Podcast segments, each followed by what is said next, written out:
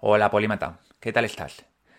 Llevo bastantes semanas pensando en grabar este vídeo porque me llegan constantemente mensajes, vuestros y de otra gente que sigue Polímatas, contándome que se agobian bastante por el tema de la lectura. Yo les entiendo perfectamente porque a mí me pasaba exactamente lo mismo y muchas veces me sigue pasando. Tienes tantas opciones, tienes tantas recomendaciones de diferentes personas, te interesan muchos temas, normalmente eres una persona muy curiosa y eso hace que se te vaya acumulando la pila de libros que quieres leer.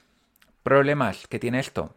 El primero es que le puedes acabar cogiendo tirria a la lectura, porque si lo ves como algo que te genera ansiedad, pues vas a acabar dejándolo. Hay gente que deja de leer por eso. Otro problema que yo le veo, que lo he sufrido, te compras un montón de libros que luego no te sirven para nada. No son buenos, redundan en temas que ya conocías, te los dejas a medias, nunca los terminas, libros que llevas ahí pendientes en la mesilla un año entero, seguro que te ha pasado. Entonces, este es uno de los motivos por el cual creé la biblioteca Polímata. Así que vamos a utilizarla para evitar o reducir por lo menos esta sensación. ¿Cómo? Bueno, yo lo que te estoy dando es una guía precisamente para que tú no tengas que estar buscando y rebuscando qué leer y eligiendo. Entonces, esto tiene una cosa muy positiva y es que te permito no pensar demasiado y te permito que te centres en la lectura y en el aprendizaje y en el disfrute de cada libro.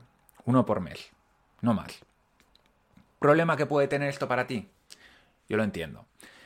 Que tienes constantemente estímulos de otros sitios que te dicen, uy, este libro, uy, este otro, y te apetece.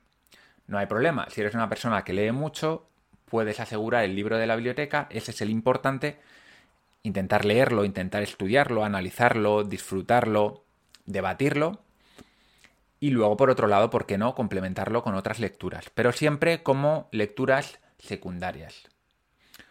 Obviamente habrá algún mes que el libro de la biblioteca no te interese, por lo tanto, bueno, pues te vas a otros libros.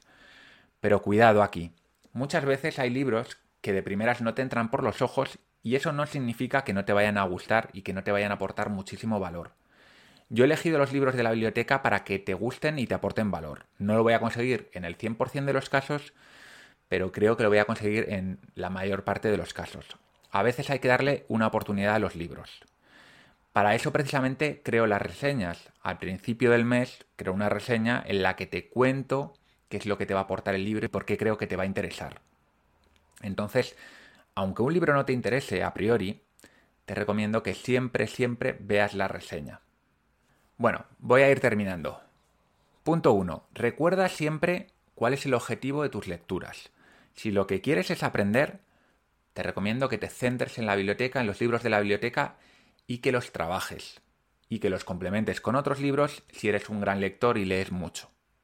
Si tu objetivo no es aprender y es simplemente disfrutar de los libros, bueno, pues entonces haz lo que quieras. Puedes ir picoteando de aquí de allá, coger algunos libros de la biblioteca, otros de fuera. ¿Problema que puede haber con esto? Que llegue un momento que tengas tantas opciones que te aturulles y le cojas manía a la lectura. Así que, en cualquier caso, yo lo que te recomiendo es que vayas poco a poco y que no vayas comprando nuevos libros hasta que no vayas leyendo los anteriores. Es una manera bastante práctica. Yo muchas veces voy a la librería, pero si no me he leído el libro que me tenía que leer, no compro ninguno nuevo. Como mucho, me lo apunto y ya. bueno, sé que es un tema complicado, pero como os veo a muchos de vosotros preocupados con el tema, quería comentarlo, dar mi punto de vista y por supuesto escribidme y comentarme qué es lo que os parece. Venga, nos vemos pronto. Un saludo.